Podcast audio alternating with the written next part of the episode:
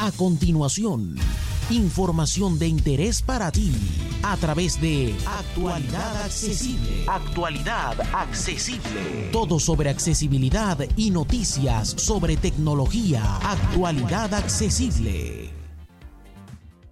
Hola, hola, hola. Soy J. Almagro, Pepe para los amigos. Y esto es Actualidad Accesible News, tu revista semanal de información sobre tecnología y accesibilidad editada por actualidadaccesible.com. Comenzamos como siempre con las novedades de hardware presentadas esta semana. La primera viene de la mano de Xiaomi que no deja de lanzar terminales en España en la que ya dispone hasta de tres marcas diferentes con terminales muy similares entre sí pero con una política de precios muy diferente. En este caso ha vuelto a reeditar un viejo conocido que es el Redmi Note 8, terminal que salió hace dos años y el que ahora pone al día, sobre todo con un precio de derribo de 129 euros y en el que cambia fundamentalmente el procesador que pasa a ser un MediaTek Helio G65. Así que es una opción interesante para quien no quiera gastarse mucho en un terminal Android. Ojo porque no tiene NFC y no podríamos hacer pagos con él.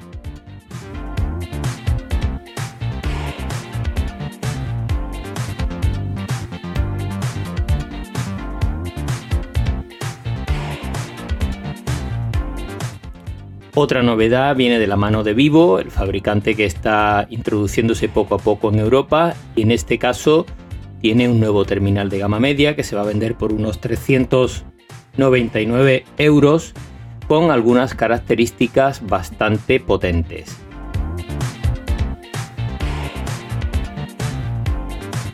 Se trata del V21 5G, evidentemente compatible con esta tecnología 5G Cuenta con tres cámaras traseras, la principal de 64 megapíxeles y una frontal con 44 megapíxeles y doble flash muy adecuada para selfies y videollamadas.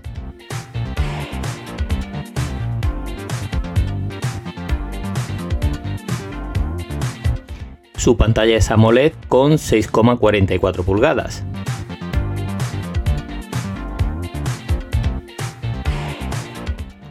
El sensor de huellas está bajo pantalla y tiene un notch para la cámara principal.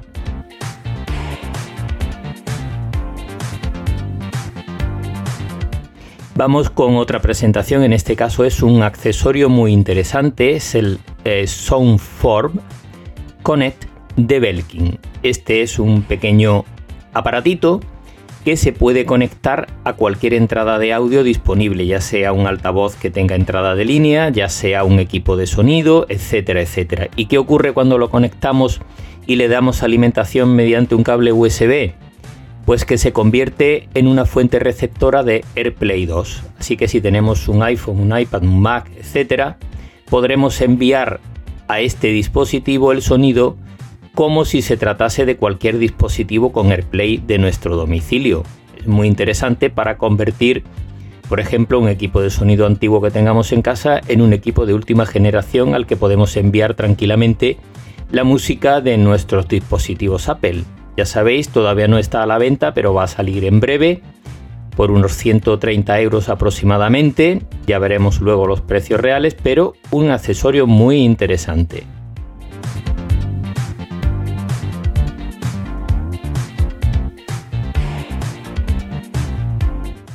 Y vamos con las novedades de software de la semana que vienen marcadas especialmente por la presentación de Windows 11, el sucesor de Windows 10. Vamos a ver eh, algunas de las novedades que presentó Windows eh, ayer mismo, que fue cuando se presentó ayer jueves, y que eh, algunas son de calado. Entre otras, por ejemplo, tenemos que en la tienda de Windows van a aparecer las aplicaciones Android y también las que tienen disponibles en la tienda de Amazon. Así podremos encontrar, por ejemplo, Instagram o tal, disponibles para instalar en equipos Windows. Esto parece que está orientado eh, a los modelos Surface de Microsoft, pero que se podrán instalar en todos los equipos. Hay un cambio visual muy potente en todo el sistema.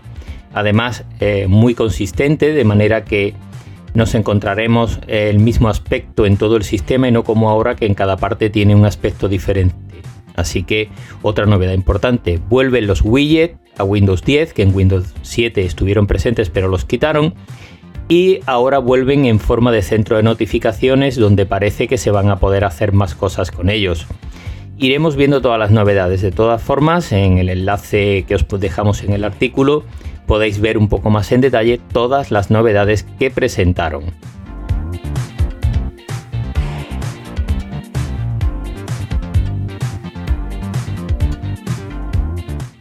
Vamos con otras cuestiones de software de esta semana.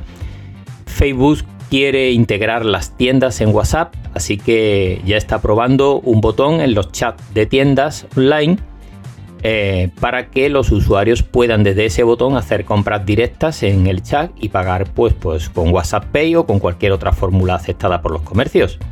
Así que nada, pronto tendremos tiendas en WhatsApp, queramos o no queramos.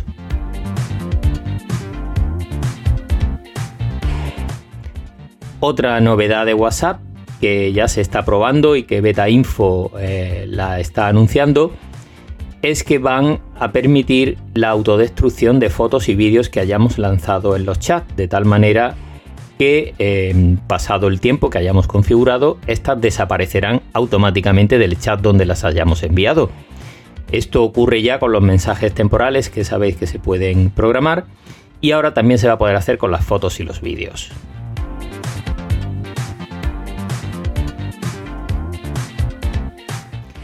Ojo porque acaban de sacar una lista con 8 aplicaciones de Android que están eh, contaminadas con un viejo conocido del malware para dispositivos Android como es Jockey. Y eh, ha vuelto a la carga, renovado y potenciado. Y hay al menos 8 aplicaciones que aunque han sido retiradas de la tienda oficial puede que alguien las tenga instaladas en su terminal. Así que echarle un vistazo a la lista que os dejamos también el enlace para que veáis si las tenéis y si las tenéis lo mejor sería que las quitaseis de inmediato.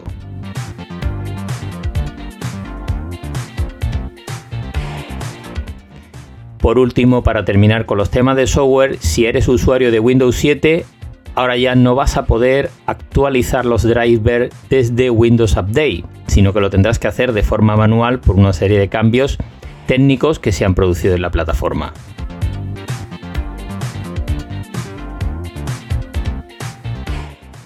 Y vamos con la última sección del día, que es y además, en la que os contamos algunos artículos y pruebas que se han publicado en otros medios digitales y que nos han parecido interesantes.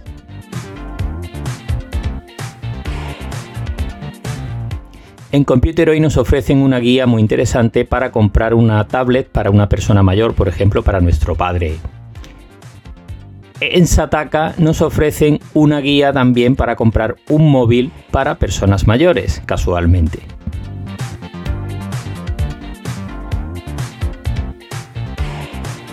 En Computer Hoy nos dejan una lista con repetidores Wi-Fi económicos para mejorar la red de nuestra casa. En Diario Córdoba nos dejan una lista con 10 comandos de Alexa que parece ser que no conocíamos. En Computer hoy han probado la tablet Huawei MatePad 10,4 y que eh, podéis leer la prueba también aquí. También han probado aquí el ZTE Axon 30 Ultra, un teléfono bastante interesante. En Sataka nos ofrecen una lista con aplicaciones y herramientas gratuitas para nuestros ordenadores Mac en 2021. En Computer hoy nos hacen un análisis de los iPhone disponibles en 2021 y nos invitan a pensar si merece la pena comprar un modelo de años anteriores.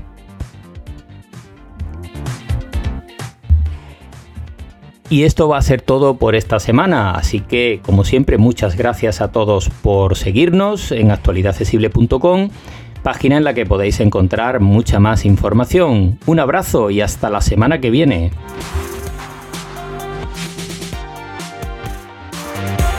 Para más información dirígete a www.actualidadaccesible.com tu página global de accesibilidad